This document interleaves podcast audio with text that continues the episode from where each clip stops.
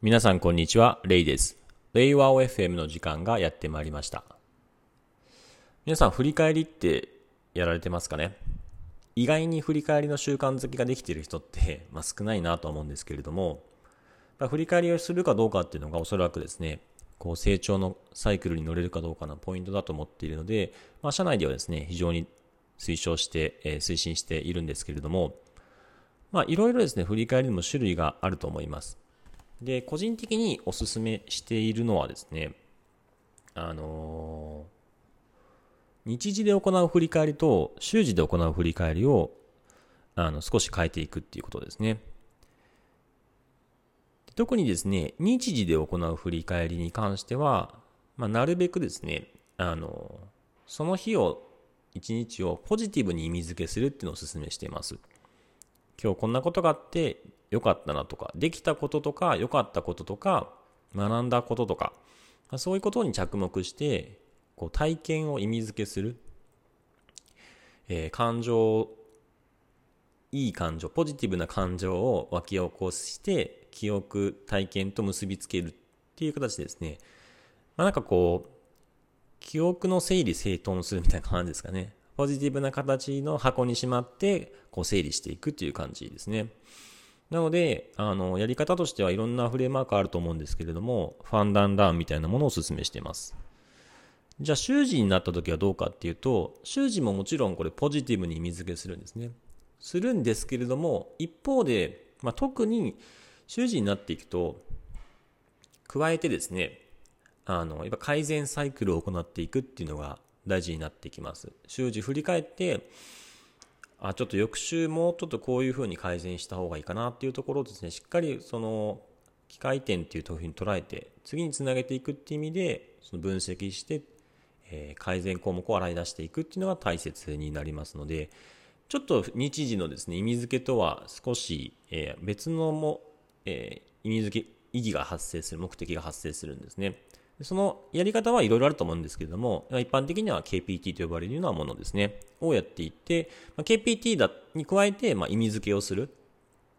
よかったねっていう形で意味付けをしたり、一週間お疲れ様でしたっていう形で、自分を祝ってあげる、セレブレーションみたいなものをやるのがいいかなっていうふうに思っています。で、えっと、そういうですね、日時の、えっと、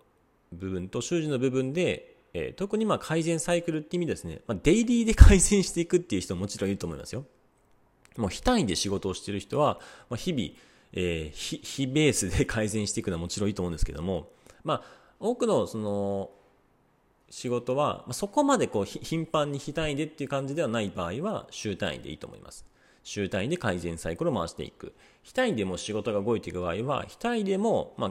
ファンダンラーのラーのところで、じゃあ明日こうしよう、まあ、次の日こうしようっていう形で、まあ、ちょっと短すぎる部分もあるかもしれないですけども、まあ、そういう仕事の種類の場合は、日時で改善サイクルも回していくっていうのがいいと思います。さすがに月単位の改善サイクルだけだと遅すぎるので、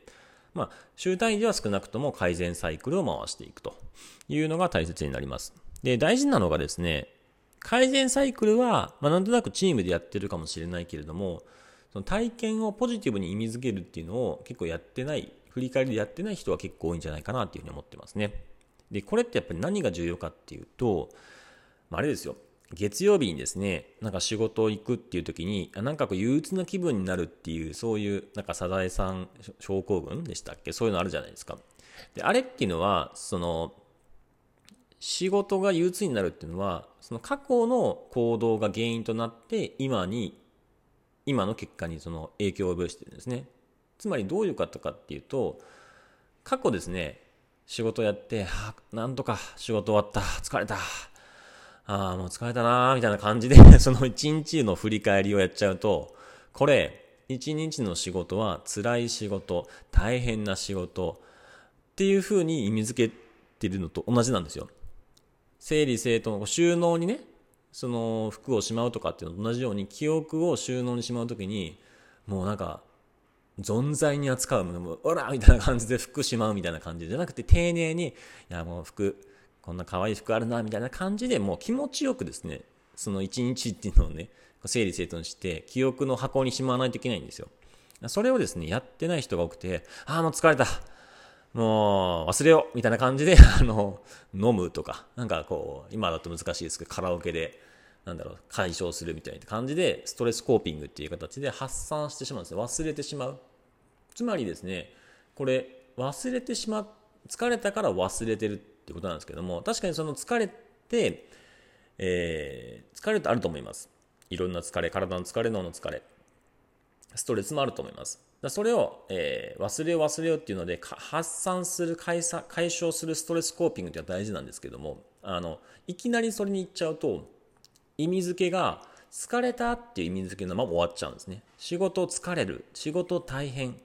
っていうふうに意味付けが毎日毎日今洗脳ですよ毎日俺は仕事は疲れるみたいな感じでも自分で自分を洗脳してるようなもんですよね毎日毎日やってるとまあ、それどんどんどんどんそれがた、それが溜まっていって、それが蓄積していくと、それが原因となって、まあ、その、そのおかげっていうかですね、それが原因となって、結果として、月曜、あ、仕事や、ああ、憂鬱だってなりますよ。そりゃそう、そりゃそうですよね。毎日もう洗脳してるわけですから、自分で。これが、これがダメなんですよね。だから、これ意味付けとして、疲れた、けれども、こういう学びがあった、疲れた、あ、でもこう、みんな協力してて、本当に感謝だな、仕事って本当にありがたいなっていうふうにですね、意味付けを必ずして、一日をポジティブな体験、記憶で終わらせるっていうですね、そういうこう、記憶の、記憶と、体験とで感情の紐付けて、こう整理せ、収納してあげるっていうのが大切なんですね。このポジティブ化っていうのがとってもとっても大切になります。でとはいえ、まあ、とはいえ、その、いや、ポジティブになれないよっていう人もいると思うんですね。だそれはですね、あの、また別でですね、その発散するっていうのは大事なんですね。例えば、そのもう、あれですよ。なんか会議で、なんかちょっとこう、指摘されたことがすごいイラッときた場合には、もう、あの、その場で解消する。その場でストレスコーピングをする。それをですね、そのまま持ちこ、持ち越して、また次の会議で、また疲れて、みたいな感じで、持ち越して持ち越して、も積み上げていって一日終わった時にはもう辛いみたいな感じになっちゃうじゃないですか。なのでそうじゃなくて、会議で何かちょっと嫌なことがあったら、その次の会議と会議の間の休憩をしっかりとって、そこでコーピングする。ね、あの、なんか気晴らしをしたり、えストレッチをしたり、瞑想したり、まあ、いろんなそれぞれのストレスコーピングのやり方を持って、必ずですね、こまめにこまめにその発散していくんですね。で、そうすることによって、えー、ニュートラルな状態に戻していって、で、最後の一日終わるときに、えー、ポジティブな体験っていうところですね、やったことを見返しながら、これ良かったね、ここできたね、ここ学びだったね、ここ感謝だっていう形で、ポジティブな記憶っていうので、えー、最後残していくんですよ。そうすると、昨日どうだったかなって振り返ったときに、あ、こういう学びがあってよかったな、思い出すと楽しい記憶になるんですね、仕事が。そうすることの積み重ねで、月曜仕事行くときに楽しくなるということになるんですね。なので、なんかこの多くの人は、そのなんか仕事イコール辛いっていうの風になんか多席的になってしまってるんですけどもそれは全ての原因はあなたにあるんですね、まあ、あなたって言っても誰だって話なんですけども自分にあるんですね、まあ、自分が過去ですね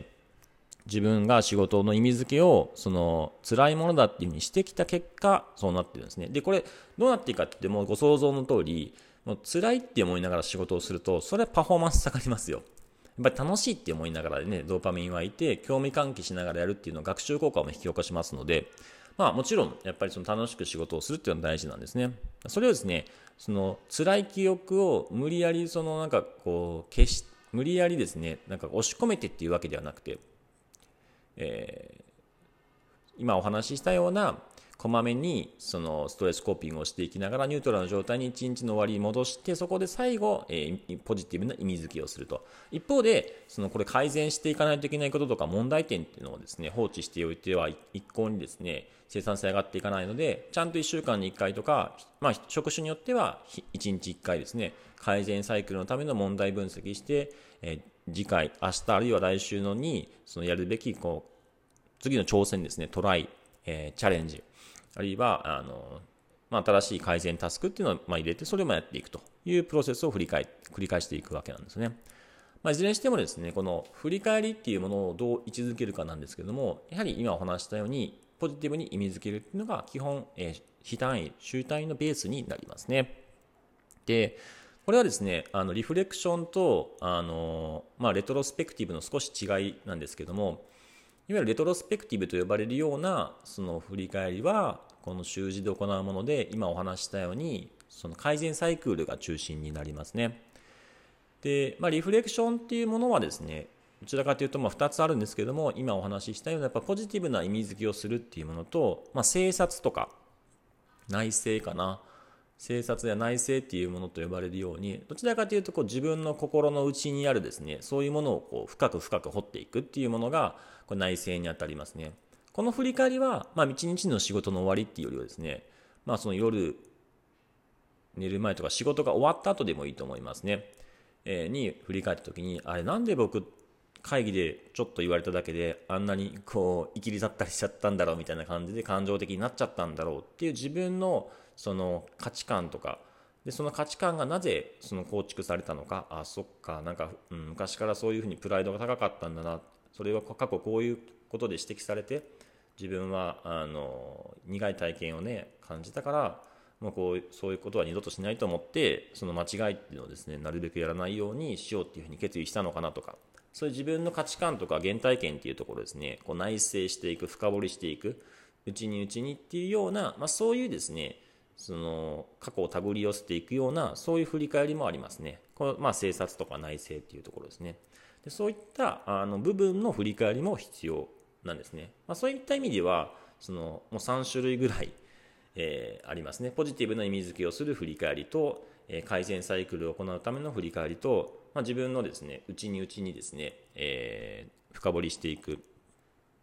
こう探求していくようなですね内政政策っていうまあ、ものの振り返りがあるので、これらをですね、あの、しっかりと習慣づけしていくっていうところなんですけども、使いどころが大切ですね。それから、この振り返りは何のためにやっているんだろうっていうのを自分自身でもちゃんとこう、認知しながらやっていくっていうのも大切になるんですけども、まあ、大事なのは、個人的に大事なのは、意外に、その、内政政策っていうのは、まあ、まあ、何かその表紙に自分を見つめるってみんなやると思いますし、改善サイクルもさすがになんかこう、もっともっと良くしていこうっていうので、チームの取り組みとかで、会社の取り組みとかでもあると思うんですけども、ポジティブな意味付けをするっていうのは、なかなかですね、あの、やっていないかなとは思うので、ぜひこれをお勧めしたいなと思います。えー、本日はですね、振り返りについてでした。